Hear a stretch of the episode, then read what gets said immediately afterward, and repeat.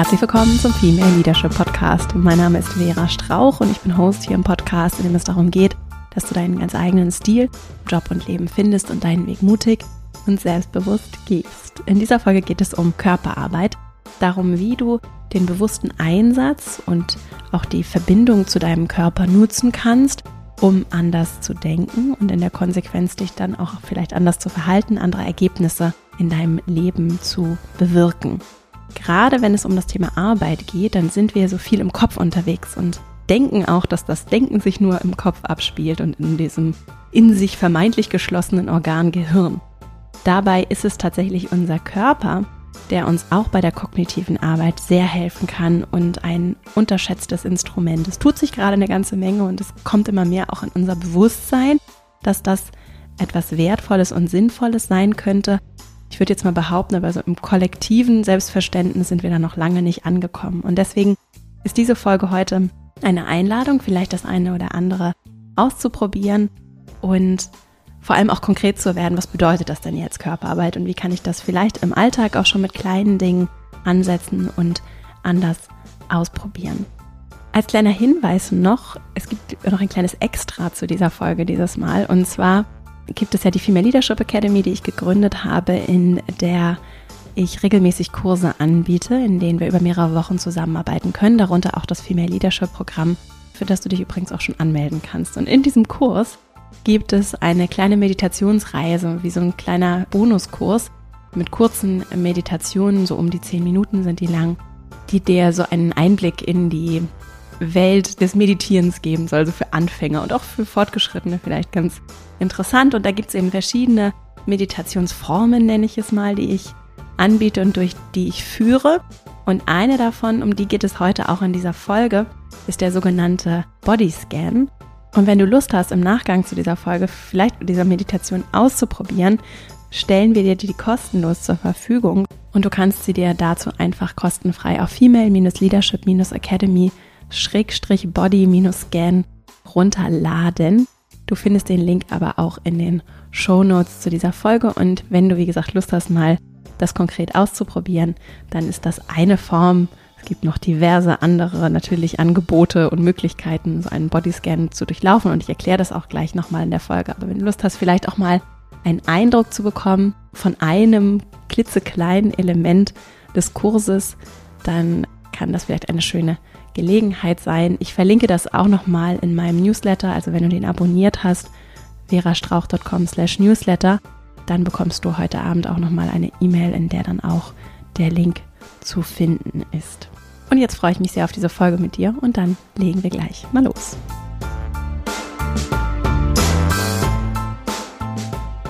Ich habe im Frühjahr dieses Jahres ein großartiges Buch gelesen, das ich empfehlen kann und das jetzt auch schon ganz im heißen Rennen meines Lieblingsbuches 2022 ist. Und zwar heißt es The Extended Mind von Annie Murphy Paul.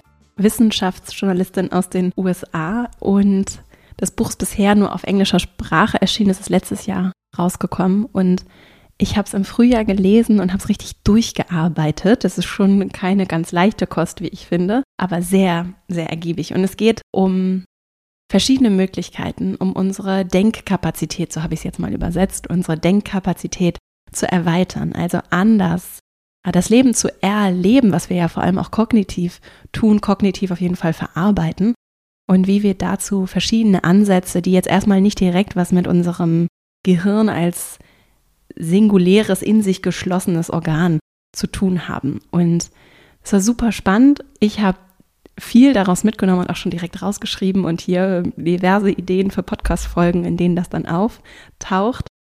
Also wenn dir das Buch ein bisschen zu schwere Kost ist, dann bekommst du hier so häppchenweise, das ist ja bei vielen Büchern so, also häppchenweise hier immer mal Input, so auch in dieser Folge. Übrigens ist in dieser Folge ein weiteres Buch ganz maßgeblich, wird hier zur Sprache kommen. Das ist mein zweites Lieblingsbuch bzw. Buch im Rennen für das Jahresbuch 2022 und zwar von Bessel van der Kolk, The Body Keeps the Score. Das gibt es auch nochmal in einer deutschen Ausgabe. Die erscheint, glaube ich, auch nochmal jetzt neu aufgelegt. Das verlinken wir auch in den Shownotes. Ich habe es in englischer Sprache gelesen und es geht im weitesten Sinne um Erkenntnisse rund um das Thema Traumatherapie. Und da spielt die Arbeit mit dem Körper auch eine ganz zentrale Rolle. Ich habe die beiden Bücher parallel gelesen Anfang des Jahres und das war wirklich sehr bereichernd und beflügelnd auch so für meine inhaltliche Arbeit unter anderem hier im Podcast. Also die spielen heute eine große Rolle und ich habe jetzt ganz kurze und ich versuche mich kurz zu fassen, kurze, konkrete, praktische Tipps für dich dabei. Denn mit unserer Körperlichkeit können wir einfach ganz anders Informationen auswerten. Annie Murphy Paul schreibt darüber und benennt es auch ganz klar. Wir meinen, dass unser Gehirn dieses in sich geschlossene Organ sei und es gibt zum Teil, finde ich, sehr kritisch zu sehende Narrative auch darüber, dass dann eben unsere Denkkapazität sehr abhängig davon ist, wie vermeintlich unsere Gene aussehen. Und ne, die einen sind eben einfach klüger als die anderen. Und das sind Narrative, die ich fast schon gefährlich finde, weil sie vermitteln, dass es einige gibt, die sind irgendwie besser und genetisch einfach irgendwie reicher beschenkt und dadurch besser. Ne? Und andere, da funktionieren die Gehirne einfach nicht so gut und deswegen können die das irgendwie nicht. Und das ist einfach so nicht, ja. Und natürlich gibt es genetische Unterschiede. Die Gehirnleistung ist allerdings jetzt nichts, was sich so in, jetzt in dieser Masse des Gehirns einfach nur abspiegelt, spielt, sondern ist unsere Denkkapazität, unsere kognitive Kapazität ist etwas, was natürlich nicht im Vakuum stattfindet, sondern erstmal ist das Organ als solches ja auch ein Teil des Körpers und funktioniert tatsächlich nur, wenn der Körper funktioniert. Ist irgendwie klar. Nur so richtig frage ich mich, ob wir es so richtig durchgeholt haben, ja. Und gerade diese Körper-Gehirn-Verbindung ist ganz essentiell. Ne? Und wenn wir uns dann das Gehirn angucken, dann spielen natürlich auch noch andere Faktoren, wie zum Beispiel eben unser soziales Umfeld, die Interaktion mit anderen Menschen, die Räume, in denen wir uns bewegen, auch eine zentrale Rolle. Und wir wollen uns heute eben diesen Körper an, unseren Körper ansehen und wie wir den eben nutzen können. Und dazu habe ich vier Impulse mitgebracht. Und der erste ist tatsächlich mit dieser, ich habe sie jetzt mal so Body-Mind-Connection genannt, zu arbeiten. Ganz konkret lässt sich dazu zum Beispiel unsere Atmung nutzen, weil die tatsächlich sehr spannend ist. Es gibt ja so Körperfunktionen wie den Herzschlag, den können die allermeisten Menschen nicht bewusst kontrollieren. Also der schlägt, egal wie wir denken, egal wie bewusst wir mit unserem Körper arbeiten. Ich glaube, es gibt Menschen, die können mit den Herzschlag beeinflussen, aber das ist dann schon sehr advanced, sehr fortgeschritten. Ich kann es nicht, so. Und andere Dinge wie zum Beispiel unsere Verdauung, ne, das läuft ab, ohne dass wir mit unserem Bewusstsein darauf direkt einwirken können. Die Atmung ist etwas anders. Ne? Die ist eine zentrale Körperfunktion, die wir brauchen, um zu überleben. Und wir können sie aber bewusst steuern. Und das hat dann im Gehirn, wie Bessel van der Kolk aufzeigt in The Body Keeps the Score, diesen ganzen Abschnitt, wie wir eben emotionale Blockaden zum Beispiel lösen und mit denen arbeiten können und zeigt da eben die Atmung als ein ganz zentrales Instrument so zur Beruhigung. Ne? Also wir können vereinfacht gesagt kognitive Blockaden lösen, indem wir eben andere Hirnteile aktivieren durch die Tatsache, dass wir unser Bewusstsein auf andere Dinge, auf unseren Körper lenken. Also ganz konkret bedeutet das, wenn ich krassen Stress habe oder merke, dass ich vielleicht zum Beispiel Angst mich blockiert oder vielleicht auch andere Gefühle, ne, ich emotional irgendwie gerade so in der Wut feststecke, dann ist es erwiesenermaßen wirkungsvoll, mich auf meinen Körper zu konzentrieren und die Atmung ist dann ein sehr effektives Element. Und das heißt, wenn ich Stress spüre, mich auf die Atmung zu konzentrieren, bewusst vielleicht zu zählen mit der Atmung, mit ihr zu arbeiten, ist eine ganz konkrete Möglichkeit, um gedankliches Feststecken oder vor allem dann, wenn sich Gefühle vor Gedanken schieben, egal welcher Natur, eine Möglichkeit, die du vielleicht mal ausprobieren möchtest, um damit zu arbeiten. Das funktioniert bei den Blockaden, das funktioniert natürlich aber auch in andere Richtungen, wenn du einfach vielleicht eine andere Klarheit für dich kognitiv herstellen möchtest. Diese Body-Mind-Connection ist ziemlich gut erforscht. Das Thema Meditation und Achtsamkeit, die Themen sind ja in, in aller Munde und sehr verbreitet und ja auch zu Recht etwas, was für viele Menschen sehr wirkungsvoll funktioniert und was ich zum Beispiel auch nutze. Sie ist allerdings auch wissenschaftlich tatsächlich gut erforscht, auch anerkannt, vor allem auch durch die Arbeit von John Kabat-Zinn. Er ist emeritierter Professor und hat wirklich über Jahrzehnte Achtsamkeit auch im universitären Umfeld nicht nur gelehrt, sondern es wurde auch erforscht, also seine Arbeit vor allem wurde auch erforscht und erwiesenermaßen führen verschiedene Methoden der Achtsamkeitspraxis dazu, dass wir einfach anders mit äh, Stress, mit Angst, mit Krankheiten umgehen können und dieser auch positive Effekt auf die eigene Physis, also dann andersherum wieder, und das Arbeiten mit dem Bewusstsein hat dann wiederum Einfluss auch auf den Körper. Das lässt sich eben dann an sowas wie, ich glaube, Cortisol-Level zum Beispiel messen, also wie hoch ist der Stresspegel, Herzschlag, Herzrhythmus, also an gut messbaren Körperreaktionen sind eben diese Effekte von Achtsamkeit messbar und ablesbar. Und das gibt dem Ganzen, finde ich, nochmal so eine andere Kredibilität und zeigt eben, dass das, was hier vielleicht auch viele, die zuhören, inklusive mir auch schon in der Praxis erlebt haben, eben auch wissenschaftlich wirklich anerkannt ist, muss man sagen. Und ja auch immer mehr Einzug hält, so in, in unseren Umgang mit, mit auch dem Thema Gesundheit. Und John Kabat-Zinn hat die sogenannten MBSR, Mindfulness-Based Stress Reduction Techniken entwickelt. Und eine davon ist der sogenannte Body Scan. Und im Kern ist das wirklich sehr einfach. Es macht sich eben auch diese Technik zunutze, dass ich mich wie als Teil von jeder, den meisten Achtsamkeitsmethoden, ich mich auf meinen Körper, meinen Atem vor allem konzentriere. Und in diesem Bodyscan gehe ich dann schrittweise den gesamten Körper ab. Das kann ich unterschiedlich langsam oder schnell machen und verwende eben bewusst Zeit damit, meine Aufmerksamkeit auf meine Körperteile zu verwenden und eben bewusst jedem einzelnen Körperteil für sich Aufmerksamkeit zu schenken. Ich erlebe das als sehr, sehr bereichernd, weil es so eine Kraft entwickeln kann, denn unser Körper steckt ja sehr, sehr leicht zurück. Also meiner, ich kann ja nur für mich sprechen. So. Also ich ich merke, wie mein Körper sich eben durchaus zurücknimmt ne? und ich dann vielleicht gar nicht wahrnehme, dass ich Durst habe oder dass ich vielleicht auch irgendwo Schmerzen habe und manchmal dann eben erst wenn so der Rückenschmerz vielleicht so stark ist, dass er sich nicht mehr zurücknimmt, sondern sich richtig ins Bewusstsein drängt, ist es ja eigentlich schon zu spät. Ne? Und wir in krassen Formen sehen wir das dann, wenn Menschen Herzinfarkte, Burnouts, Magengeschwüre bekommen. Das sind dann die ganz krassen Beispiele. Aber dieser, es gibt ja schon so Zwischenstufen häufig so erlebe ich das, ne? so Zwischenstufen, die wir, wenn wir achtsamer mit uns und unserem Körper wären, vielleicht auch schon wahrnehmen würden. Und im Idealfall braucht es dann eben gar nicht den Rückenschmerz, sondern wenn ich regelmäßig wie selbstverständlich dieses Einchecken mit meinem Körper vornehme, dann merke ich vielleicht auch dann schon, oh, ich habe vielleicht einen verspannten Nacken und kann mich dann in der Konsequenz anders verhalten, natürlich so.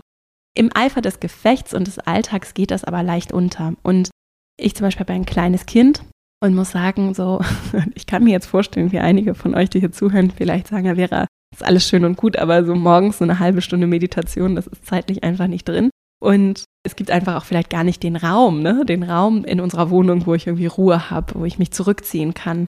Und es gibt eben viele Hürden für diese Achtsamkeitspraxis. Mir geht es auf jeden Fall so, dass ich diese Zeit einfach nicht finde oder sie mir vielleicht auch einfach nur nicht nehme es ist auf jeden Fall fordernd, abhängig vom persönlichen Alltag so. Und für die viele ist es vielleicht auch nicht möglich, sich so regelmäßig dann diese Zeit zu nehmen. Und was ich versuche zu machen ist, weil ich eben weiß, wie das auch präventiv, körperlich, mental hilfreich sein kann, dass ich das im Alltag einbaue, ohne dass ich mir jetzt explizit, weil es im Moment bei mir zum Beispiel gerade nicht geht, morgens irgendwie eine halbe Stunde nehme, um in Ruhe für mich meine Morgenroutine zu starten. Ich finde das sehr schön, und habe das auch, als es ging, sehr gerne gemacht. Im Moment ist es bei mir schwer vereinbar. Und ich nutze dann andere Gelegenheiten, ne? also zum Beispiel, wann immer ich im Prinzip gezwungen bin, zur Ruhe zu kommen. Und da gibt es auch feste Zeiten bei mir im Tag, wenn ich zum Beispiel das Kind ins Bett bringe oder wenn ich irgendwo warte auf etwas oder eben auch kleine Momente, weil ich dann doch eine Mittagspause habe, in der ich zum Beispiel ohne Kind bin und die kann ich mir natürlich auch systematisch angucken. Und das ist vielleicht auch für alle, die gar nicht so sehr die, den Sinn einer solchen Übung hinterfragen und das gerne regelmäßig im Alltag hätten, die sich allerdings fragen, wie soll ich das denn in meinem Alltag umsetzen bei all dem, was ich zu tun habe. Für all die von euch ist es vielleicht eine schöne, eine schöne Gelegenheit oder kann das vielleicht ein Ansatz sein, um so an das Thema ranzugehen und zu fragen, was sind denn Pausen, wo ein bisschen Stille und Ruhe einkehrt, die ich habe. Das kann zum Beispiel auch Transaktionszeiten sein, ne? wenn ich auf dem Fahrrad sitze oder im Auto. Und natürlich kann ich dann nicht mit geschlossenen Augen meditieren. Ich kann aber vielleicht trotzdem anders achtsam sein. Und es braucht eben auch nicht die halbe Stunde, sondern ich merke, dass ich das zum, für mich, da reicht manchmal eine halbe Minute, ne? 30 Sekunden. Und wenn ich überlege, wie viel Zeit ich dann doch habe, um mal schnell über meinem Handy zu hängen, ist diese Zeit in meinem Alltag auf jeden Fall vorhanden. Ich brauche nur eine gewisse Form von Disziplin und vielleicht auch eine Form von Klarheit über meine Gewohnheiten und wie ich das da einfügen kann, in denen sich das lohnt.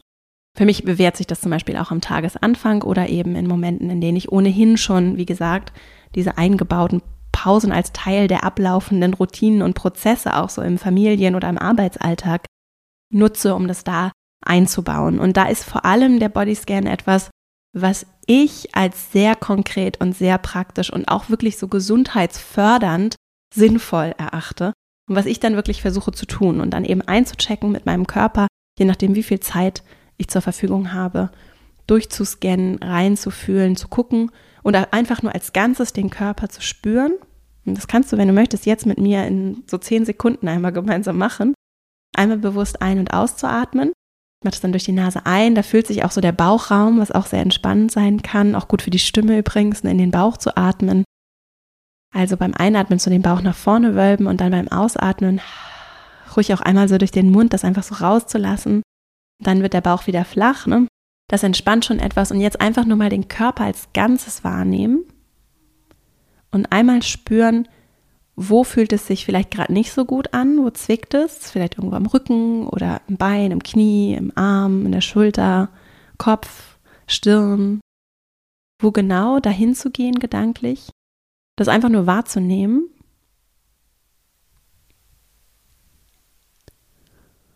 Und auch jetzt noch einmal zu fühlen, wo fühlt es sich vielleicht auch überall gut an? Wo ist alles okay? Und das kann wirklich jetzt, das waren jetzt vielleicht 10, vielleicht 15 Sekunden. Diese kleinen Momente schon sind ja ein Einchecken, ein Wahrnehmen, ein mich verbinden, meinem Körper wenigstens ein kleines bisschen Respekt und Wertschätzung zu schenken. Und sie heißen auch noch nicht, dass ich jetzt sofort wieder in den Lösungsmodus kommen muss und mich fragen muss, okay, mein Nacken ist verspannt. Was ist jetzt wieder zu tun, damit mein Nacken nicht verspannt ist? Sondern das einfach erstmal nur wahrzunehmen. Manchmal verändert sich auch schon durch das Wahrnehmen. Dazu passt, ich finde auch so von dem, vom Wording sehr schön, die Arbeit mit dem Focusing, habe ich ja auch schon immer mal wieder empfohlen. Wir verlinken das mal in den Shownotes. Das ist so eine Methode, um Gefühle zu greifen. Und durch das Begreifen des Gefühls, ne, also mal kurz gedanklich einmal ein anderes Thema eingeschlagen, durch das Begreifen des Gefühls verändert sich das Gefühl schon. Also wenn ich einen sprachlichen Griff an zum Beispiel die genaue Form der Angst oder der Trauer, die ich gerade habe oder der Enttäuschung, ne? wenn ich das bekomme, das für mich, das einmal zu greifen oder auch im Gespräch zu greifen, verändert sich in diesem Prozess schon etwas. Und so ließe sich das jetzt für mich auch übertragen auf die Arbeit mit meinem Körper, wenn ich überhaupt erstmal begreife, einen Griff daran bekomme, dass zum Beispiel in meinem Körper an meiner Schulter oder an meinem Knie oder an meinem Steißbein irgendwas so schmerzt oder zwickt, durch diese Wahrnehmung als solches kann sich vielleicht schon ein kleines bisschen daran verändern. Weil ich es eben nicht einfach wegdrücke oder ignoriere, sondern vielleicht ein klein bisschen achtsamer, ohne dass das unbedingt so bewusst sein muss, mit mir umgehe. Es reichen also wenige Sekunden. Ich hoffe, ich habe dich jetzt überzeugt. Und vielleicht hast du ja auch Lust, wie gesagt, wenn du mal die Zeit findest am Wochenende oder so, dir mal oder morgens, bevor alle anderen wach werden oder wie auch immer es in deinen Alltag passt, dich bewusst ein bisschen länger mit deinem Körper zu beschäftigen. Und wie gesagt, das sind, glaube ich, zehn Minuten dann. Dann kannst du dir gerne meine Bodyscan-Meditation aus dem Female Leadership Programm kostenfrei runterladen und dann einfach abspielen, hören, wann immer es für dich passt. Einfach auf female-leadership-academy.de slash body-scan und du findest den Link auch hier in den Show Notes. Der zweite Impuls, den ich mitgebracht habe, und das finde ich super spannend, das Thema. Es wird so ein bisschen, gehen wir so ein bisschen weg aus der Achtsamkeitsecke hin zu dem Thema Gestikulation. Und zwar habe ich bei mir bemerkt, ich bin jemand, ich gestikuliere super gerne, ja, und ich habe irgendwie so, ich weiß nicht, vielleicht geht es ja auch einigen ähnlich, ich habe irgendwie so, so viel zu sagen und ich untermale das auch gerne mit meinen Händen. Das ist erstmal was Gutes, wie ich gelernt habe. So, das ist etwas, was ähm, die Murphy Paul schreibt auch drüber.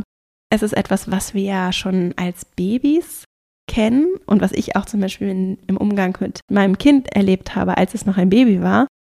Dieses intuitive mit den Händen, aber auch mit dem ganzen Körper auszudrücken, was ich möchte, das können wir schon weit bevor wir sprechen können. Also es ist eine Form der intuitiven Sprache, mit der wir uns ja zum Beispiel auch, wenn wir als Erwachsene auf andere Erwachsene sprechen, die unsere Sprache nicht sprechen, das ist der intuitive Weg, über den wir uns miteinander verständigen können. Und was ich bei mir beobachtet habe, und vielleicht hast du lustig für dich mal zu fragen, wie es bei dir ist, ich habe das für mich ein Stück weit so mit dem Erwachsenwerden irgendwie verlernt. So. Und meine Vermutung ist, dass es dann auch was damit zu tun hat, wie körperlich dürfen wir sein, wenn wir anfangen, in die Systeme so reinzuwachsen. Ne? Und ich sage jetzt gar nicht, dass das alles schlecht ist. Ich finde es nur interessant, also gerade dieser Bruch, den ich beobachte von Kindergarten in Grundschule, weg von, wir dürfen die ganze Zeit spielen, uns nach unseren Neigungen und ne, dem, was uns so kommt, wenn es ideal läuft, ne, entwickeln, bewegen, tun, was wir möchten, hinzu, auf einmal müssen wir über längere Zeiträume drinnen sein, sitzen an den Tischen und Stühlen und uns so körperlich, auch wenn das geistig und im Miteinander vielleicht richtig toll ist, ne, und da tolle Menschen uns begegnen, das ist wirklich was auch sehr, sehr stimulierendes und wertvolles sein kann und da ganz tolle Leute auch arbeiten in, im Schulsystem. Auf einmal sind wir körperlich so gezwungen, da zu sitzen und, und, und still zu sitzen. Ne? Und ich fühle so mit diesen Kindern, die sagen, ich will doch gar nicht still sitzen. Ich weiß gar nicht mehr, wo ich das gelesen habe. Das ist auf jeden Fall schon lange her.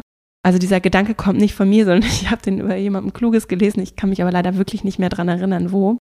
Ich erzähle dir wahrscheinlich auch nichts Neues. Es ist trotzdem, finde ich, nochmal interessant darüber zu reflektieren, wie wir dann in dieses Stillsitzen so reingezwungen werden und uns dazu dann so zwingen und uns ganz viel dieses intuitiven Bewegens vielleicht auch so aberzogen, abgesprochen wird. Ich finde das so scha äh, schade wirklich und ich weiß, dass ganz viele Kinder dann natürlich in ihrer Freizeit sich bewegen und Sport machen und natürlich auch sehr, wir trotzdem dann sehr körperliche Menschen sein können und trotzdem habe ich bei mir auf jeden Fall beobachtet und ich vermute, dass das eine Ursache sein könnte, dass ich zwar ganz lange dann immer noch wieder gestikuliert habe, dass aber, was mir ein Stück weit verloren gegangen ist, der Sinn in meiner Gestikulation. Also ich ruder dann vielleicht ganz viel mit den Armen, aber es ist nicht mehr so, dass die Geste wirklich das ausdrückt und untermalt, was ich sprachlich sage. Und das ist etwas, was ich dann zum Beispiel durch Arbeit auf der Bühne, wenn ich Vorträge vorbereitet habe und dann auch mit tollen Coaches zusammengearbeitet habe, auch so einem Stimmtraining, wieder gelernt habe, dass das sehr interessant sein kann, wieder was sagt denn meine Geste aus? Und zwar ohne, dass ich so roboterhaft, und es gibt dann natürlich auch so Ratschläge von sowas halte ich nicht so viel, so wie kann ich dann vielleicht mit jener oder jener Position mich körperlich so verhalten, dass das irgendwas mit meinem Gegenüber macht, also aus so einer taktischen Überlegung heraus. Stattdessen finde ich es viel besser zu sagen, wie kann ich wieder zurückfinden in diese intuitive Sprache und wie kann ich mir auch körperlich vielleicht beim Sprechen, beim Kommunizieren wieder mehr Raum nehmen. Das hat dann bei mir auch noch eine Dimension von, ich als Frau habe mich vielleicht auch dann, und habe das auch gelernt, so in meiner Sozialisation, in diversen Interaktionen, dass ich mich vielleicht eher zurücknehme, eher weniger Raum einnehme. Wie kann ich mir also körperlich wieder mehr Raum nehmen und wie kann das dann, wie kann das dann noch mit mehr Sinn gefüllt sein, weil es eben untermalt, was ich gerade sage. Und das ist erwiesenermaßen sehr, sehr wirkungsvoll, weil es uns A sehr hilft, anderen zu folgen und zu verstehen. Und wenn du vielleicht auch mal schwierige Botschaften senden möchtest oder du hast vielleicht komplexe Gedankengänge und merkst, dass Menschen das manchmal schwerfällt, dir zu folgen, so geht's mir. und ihr seht mich ja nicht mal. Dann kann das sehr helfen, meinem Gegenüber sehr helfen, um mich zu verstehen. Zum Beispiel in meinen Kursen gibt es ja dann Video und auch da spielt Gestik in meinem Fall dann eine sehr große Rolle. Sinnvolle Gestik, die untermalt, was ich sage. Und da gibt es wirklich spannende Studien und Erkenntnisse, die zeigen, dass das didaktisch sehr, sehr wertvoll ist und gerade in Lehre und im Lernprozess sehr wertvoll ist, wenn ich durch Gestik das, was gesprochen wird, noch untermalt bekomme. Also es hilft uns zu verstehen, das ist A und B hilft es uns selbst auch, an andere Informationen zu kommen. Denn wenn ich diesen Zugang über das Gestikulieren wieder habe und mein Körper wirklich sprechen kann mit mir, also parallel zu dem, was ich in Sprache, in gesprochenem Wort ausdrücke, mein Körper sich auch noch ausdrücken kann und ich wieder diese, ich sehe es wirklich wie so eine körperliche Freiheit, ne? Ich diese körperliche Freiheit wieder habe, die sich durch meine Gestikulation ausdrücken kann, dann kommen da auf einmal andere Informationen und dann kann mein Körper vielleicht die anderen Dinge, die er noch erfasst, für die mein Bewusstsein einfach zu limitiert ist, ausdrücken und mir zusätzlich noch Erkenntnisse liefern, was richtig spannend ist. und dazu nochmal gesagt, unser Bewusstsein ist sehr begrenzt. Wir haben hier auch schon häufiger im Podcast was zu gemacht. Ganz viel der Informationen, die da so durchrauscht in meinem Umfeld, ne, die ich so wahrnehme den ganzen Tag, die wird komplett sofort ins Unterbewusste oder Unbewusste geschickt und landet gar nicht in meinem Bewusstsein. Meine Intuition, die ist deswegen unter anderem auch so wertvoll, sendet mir dann vielleicht Signale und sagt, nee, geh jetzt lieber nicht über die Straße, obwohl ich gar nicht bewusst ausgewertet habe, weil ich gar nicht so viel erfassen kann in meinem Bewusstsein, dass da jetzt vielleicht gerade ein Auto kommt. Aber im Augenwinkel habe ich es gesehen und meine Intuition hat die Informationen schon viel schneller ausgewertet, als es mein Bewusstsein könnte. Und Gestikulation kann eben ein Weg sein, um da ranzufinden, um da ranzukommen an diesen reichen Schatz an Informationen, der in uns ist und den wir vielleicht auch ein bisschen in dieser Fixierung von Denken und Gehirnen und die einen sind so klug und die anderen vielleicht nicht in diesen Narrativen, in denen haben wir uns ja viel bewegt aus verschiedenen Gründen und wenn wir da rausfinden, dann ist das eine Chance, weil ja in dem Prozess bisher unser Unbewusstes und unsere Intuition auch durchaus belächelt worden ist vielleicht an der einen oder anderen Stelle ne? und alles muss irgendwie so vermeintlich rational begründbar sein, dann ist ja die Frage, was ist denn überhaupt die Ration? Inwieweit sind wir überhaupt in der Lage, so rational zu sein und der eigenen Intuition Aufmerksamkeit zu schenken und die ernst zu nehmen und auch zu begreifen, dass es rational auch begründbar ist, dass es sinnvoll ist, sie zu nutzen. Das vielleicht nochmal so dazu gesagt. Der dritte Impuls, den ich mitgebracht habe, ist das Thema Bewegung. Wenn wir den Körper verändern, verändern wir auch unsere Perspektive und damit unsere Gedanken. Und ich glaube, das Zitat war, ich habe es bei Murphy Paul gelesen, sie hat jemanden zitiert und der sagte, Learning is moving in new ways. Und das kann ich natürlich so übers Gedankliche, also mich gedanklich auf anderen Wegen bewegen, übersetzen. Ich kann es aber auch auf der körperlichen Ebene leben. Ne? Und es ist ja nicht zu Unrecht so, dass Unternehmen, die sich mit den großen Fragen nach Innovation und Fortschritt und wie können wir hier irgendwie kreativer werden, auch damit beschäftigen, wie können wir Räume anders gestalten, wie können wir dann uns auch anders in den Räumen bewegen. Ich weiß nicht, wie viel dem Aufmerksamkeit dann wirklich in der Praxis geschenkt wird. Das ist aber ganz zentral und bedeutet für dich konkret, wenn du zum Beispiel vor einem Problem stehst und da merke ich jetzt schon die Sprache, die ich verwende. Ne? Also wenn du stehst vor dem Problem, dich in anderer Weise zu bewegen im Umgang mit dem Problem, zeigt dir vielleicht andere Wege, die du gehen kannst, auch gedanklich dann, um etwas mit dem Problem zu machen. Also konkret einfach aufstehen, was anderes machen oder mit dem Problem woanders hingehen und vielleicht auch mit wem anderes über das Problem sprechen. Das ist was, was mir sehr hilft. Oder vielleicht das Problem dann nochmal anders zerlegen, woanders hingehen, es anders angucken, indem du es vielleicht auch aufschreibst und dann auch körperlich etwas anderes tust, als einfach nur im Stillen da zu sitzen und zu denken, sondern auch das Bewegen deiner Hand zum Beispiel ist ja auch eine andere Bewegung. Und auch gemeinsam können wir zum Beispiel, wenn wir vor Fragestellungen stehen oder unsere Gedanken gemeinsam entwickeln wollen, können wir das tun, indem wir zum Beispiel mal gemeinsam einen Spaziergang machen. Das ist in vielen Organisationen, glaube ich, nicht so unbedingt vorstellbar. Ich finde das aber sehr schön. Es ist, ich finde es auch schwer, das in meinen Alltag einzubauen. Es lohnt sich aber auch, wenn wir uns unsere Meetingkultur auch im digitalen Raum angucken, vielleicht über wenigstens wenn es nur ganz wenige Formate sind, aber grundsätzlich dem Gedanken Raum zu geben, dass es okay ist, wenn Menschen ihre Kameras zum Beispiel auch ausmachen. Die Folge können wir hier auch nochmal verlinken. Ich habe mal was dazu gemacht, auch so in Hochzeiten der Pandemie, als das digitale Arbeiten und vor allem diese ständigen Videokonferenzen eine Hochphase erlebt haben. Es kann wirklich so eine Zoom-Fatigue, heißt das, glaube ich, auslösen, wenn wir ständig vor diesen Kameras auch sitzen ne? und uns selbst auch sehen im Bild und wenn wir auch so präsent sein müssen und anders präsent, als wir es wären, wenn wir mit Menschen in einem Raum sind. Aus verschiedenen Gründen. Die Folge verlinken wir auf jeden Fall nochmal. Wenn du da Lust hast, tiefer reinzugehen, dann kannst du dir die ja vielleicht dazu im Anschluss oder an anderer Stelle nochmal anhören. Es lohnt sich zu hinterfragen, muss denn zum Beispiel immer diese Kamera an sein? Oder gibt es nicht vielleicht auch Formate, in denen wir einfach nur telefonieren?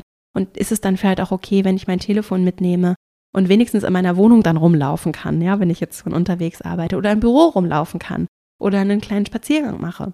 Also so verrückte Sachen, wenn das vielleicht eine Option wäre, also über Formate nachzudenken, des Miteinanders, der Interaktion und die dann ruhig Bewegung mit einbeziehen zu lassen, ist eben nicht nur gesünder, weil wir nicht ständig sitzen. So, das ist ja sowieso klar, dass das nicht gesund ist. War das Sitzen ist das neue Rauchen.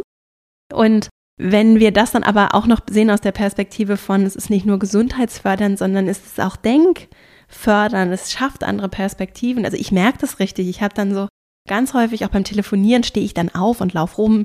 Und die Videokonferenzen schränken das tatsächlich etwas ein. Und auch in Meetings ist es ja nicht üblich, dass wir aufstehen und rumlaufen. Ne? Und wenn wir nochmal zurückkommen zu diesem Grundschulbeispiel, wie schön wäre es, wenn wir einfach dann auch mal aufstehen könnten, wenn uns danach ist. Ne? Und dann zum Teil, ich habe auch zum Teil wirklich Stunden in Meetings gesessen, dann auch ohne Pause. Und ach, manchmal wünsche ich mir, ich wäre dann auch einfach mal aufgestanden. Das hätte auch wahrscheinlich niemanden gestört. Und es gab auch tatsächlich, ich glaube, ich hatte auch Kollegen, die sind einfach aufgestanden und haben sich dann hingestellt und sind mal ein bisschen rumgelaufen, haben ein Fenster aufgemacht.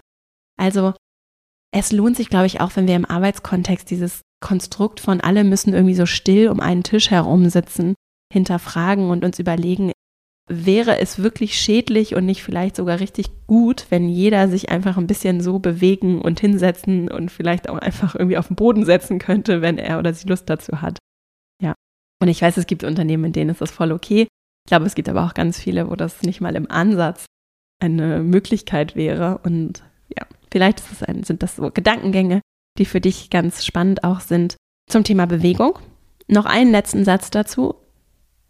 Gerade vor kognitiven Aufgaben, die sehr fordernd sind, kann moderate Bewegung, also so moderate exercise, Bewegung, also Exercise ist ja über, übertragen sowas wie so ein kleines Workout, aber eben nur also ich habe leider keine gute Übersetzung dafür. Also moderater Sport nennen wir es mal. Ne? Also es kann dann auch die Radfahrt ins Büro sein am Morgen oder der Spaziergang, den ich mache. Also körperliche Bewegung vor größeren kognitiven Aufgaben ist erwiesenermaßen hilfreich. Nicht das krasse Workout, in dem ich dann nicht mehr, nicht keine Energie mehr übrig habe, unbedingt, aber so moderate Bewegung vor anspruchsvollen kognitiven Aufgaben. Der letzte Punkt, den ich mitgebracht habe, ist das Thema Schlaf die wahrscheinlich beste Investition in unsere Gesundheit und auch für unser Wohlbefinden ein wichtiges, wichtiges Thema, weil zum Beispiel unsere Entscheidungsfähigkeit bzw. die Qualität unserer Entscheidungen maßgeblich abnimmt, wenn wir Schlafmangel haben.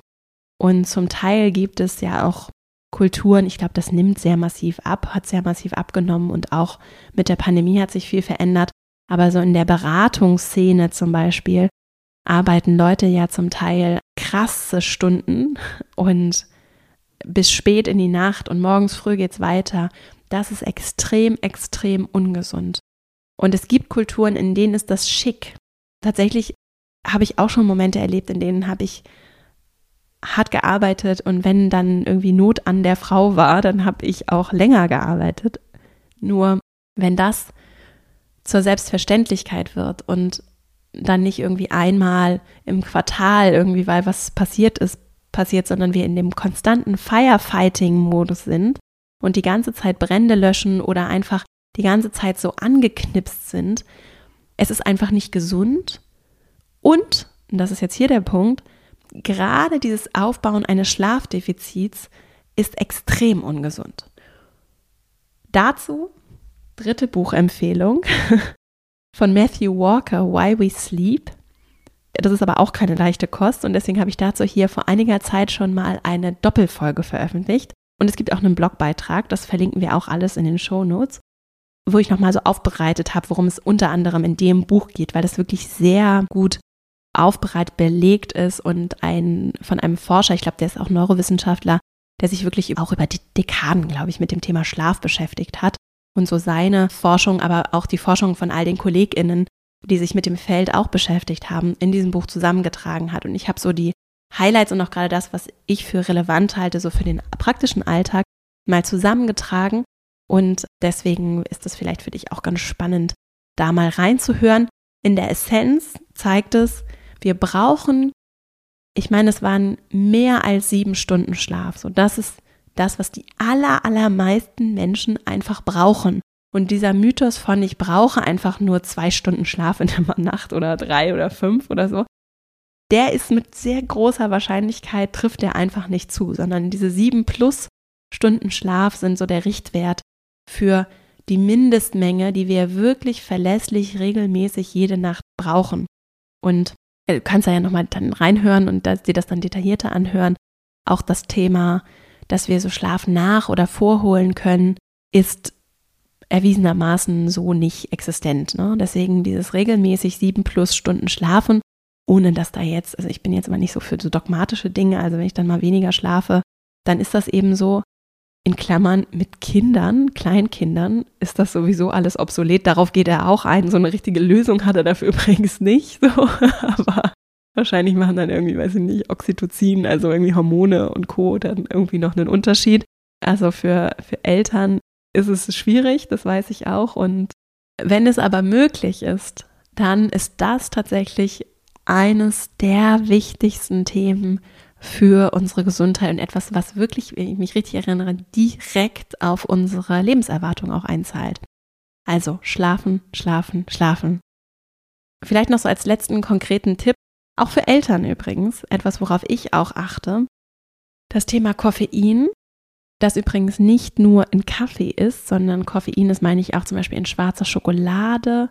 Aufputschende Wirkung haben einige Teesorten darauf zu achten und auch über die Halbwertszeiten informiert zu sein, denn das Koffein wird über den Tagesverlauf dann abgebaut. Das ist etwas, worauf ich sehr genau achte, damit ich dann, wenn ich schlafen kann, bei mir dann trotz Kleinkind, auch wirklich schlafen kann. Screen Time spielt eine andere Rolle. Das Thema an der frischen Luft zu sein, Tageslicht, also sind wir Tageslicht ausgesetzt. Auch das beeinflusst, wie gut wir schlafen, meine ich, und auch wie gut wir einschlafen können. Also Du findest noch diverse Tipps auch in dem Blogbeitrag und in dieser Doppelfolge. Ich finde es wirklich super interessant. Also wenn, wenn du es auch interessant findest und nicht reingehört hast, ist vielleicht für dich etwas, wo du auch nochmal vorbeigucken möchtest. Und zum Thema Koffein. Ich zum Beispiel versuche nachmittags keinen Kaffee mehr zu trinken und abends sowieso gar nicht. Und für mich funktioniert das sehr gut. Ich reagiere auch sehr sensibel auf Koffein, wobei, so wie ich den Matthew Walker verstehe, wirkt Koffein für uns alle und beeinflusst, selbst wenn wir dann trotzdem gut einschlafen können, die Qualität, also auch, wenn wir es jetzt mal so umgangssprachlich ist es dann, glaube ich, so die Tiefe des Schlafes. Also, es ist vielleicht ein bisschen unbequem, diese Kaffeeroutinen zu hinterfragen oder zum Beispiel dann auch auf dekoffinierten Kaffee zu gehen, der immer noch Restkoffein enthält, kann eine, jetzt so mal so ganz praktischer Takeaway für dich vielleicht sein. Ich hoffe, dass dir das geholfen hat. Wir sind jetzt am Ende. Ich fasse nochmal die vier Impulse für dich kurz und knackig zusammen und äh, dann bist du hier auch schon für heute, wir schon durch. so. Mich interessiert übrigens, findest du sowas spannend? Ne? Also lass mich das immer gerne wissen. Ich freue mich total, wenn ich was zurückhöre und am allerliebsten auch direkt unter meinen Posts. Also auf Instagram bin ich aktiv, Vera Marie Strauch und auf LinkedIn zum Beispiel findest du mich auch. Und dann gibt es immer Posts auch zu den jeweiligen Folgen oder einfach irgendwo anders. Wenn du darunter kommentierst, in meinen Direktnachrichten geht das leicht unter.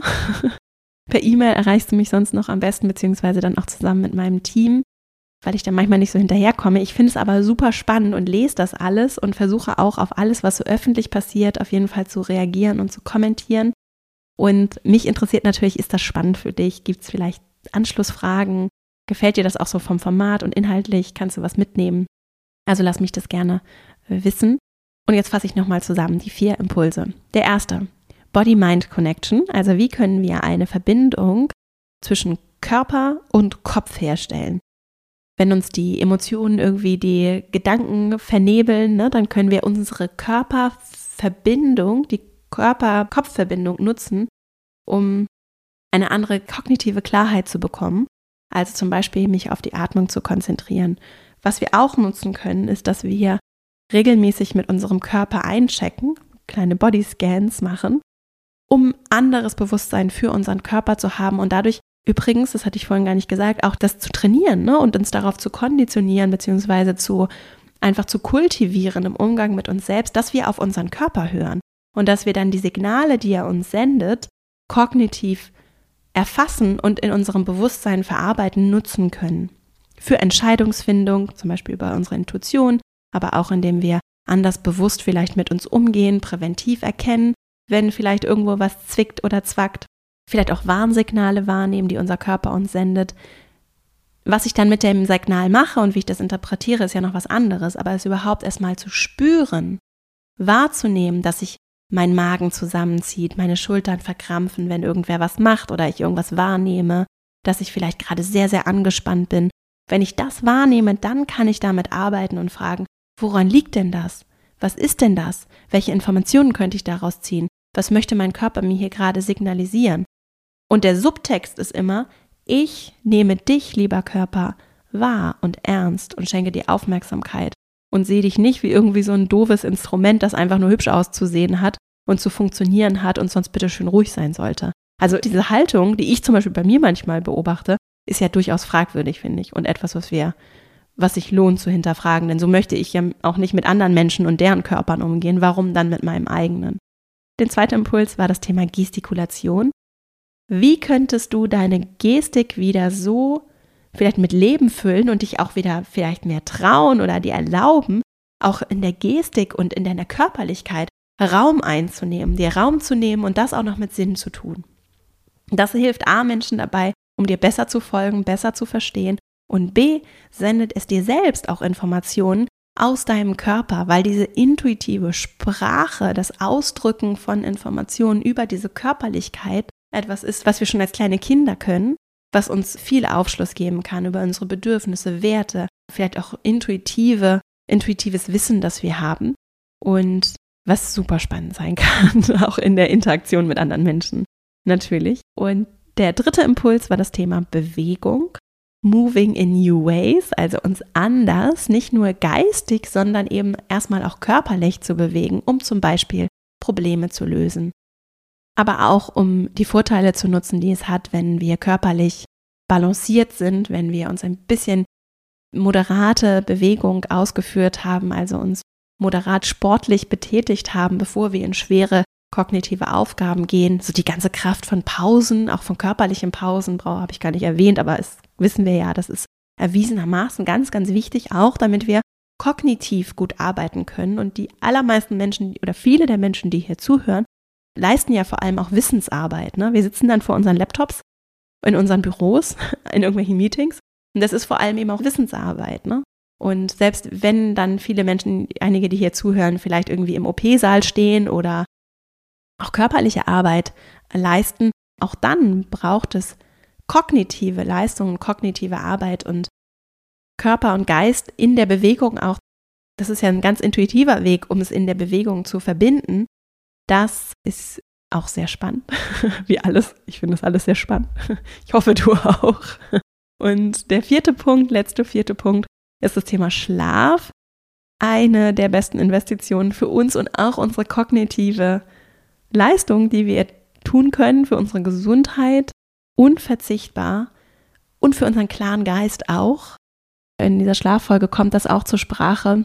Ich habe leider jetzt die Fakten gerade nicht hier griffbereit es ist so ähnlich wie betrunken zu sein tatsächlich. Also wirklich so wie bewusstseinsverändernde Drogen ist die Wirkung von krassem Schlafmangel. Ne? Und das, ich weiß, dass die allermeisten den natürlich dann nicht haben, wenn sie ins Büro gehen, außer vielleicht mal ganz ausnahmsweise, weil irgendwas war, Kind krank und so. Nur selbst wenn wir dann eben über eine längere Zeit diesen krassen Schlafmangel aufbauen, weil wir eben konstant zu wenig schlafen, hat das eben massive Auswirkungen auf unser Bewusstsein und das, wenn es geht, das zu verändern, weil es eben nicht an Kindern und Dingen, die nicht veränderbar sind, liegt, zum Beispiel weil die Arbeit das von uns fordert, dann ist es allerhöchste Zeit, dass wir das hinterfragen und ja, und auch gucken, wie können wir vielleicht den Menschen helfen, das nochmal dazu gesagt, die eben so krassen Schlafmangel haben, weil sie zum Beispiel Kinder haben ne, oder weil es in ihrem Leben irgendwie gerade nicht anders geht. Da ranzugehen und damit zu arbeiten und da auch als Gemeinschaft einander zu helfen, ist etwas, was vielleicht auch ein, den einen oder anderen Gedanken wert sein könnte. So, wie gesagt, dazu gibt es noch eigene Folgen. Jetzt komme ich hier zum Ende. Ich danke dir sehr für deine Zeit und Aufmerksamkeit. Ich hoffe, dass du für dich was mitnehmen kannst. Wenn dir der Podcast gefällt, ich freue mich riesig über 5-Sterne-Bewertungen und vor allem auch über das Weiterempfehlen. Denn so kann ich hier machen, was ich mache. Nur weil es viele Menschen hören, ist das möglich und das liegt vor allem auch daran, dass ich sie erreichen kann, weil du es weiterempfiehlst, mit Menschen teilst, für die es hilfreich sein kann. Insofern ein riesiges Dankeschön für deine Unterstützung. Ich wünsche dir ganz viel Freude beim Ausprobieren, Umsetzen und freue mich sehr, wenn wir uns die nächste Woche wieder hören. Bis dahin und alles Liebe, deine Vera.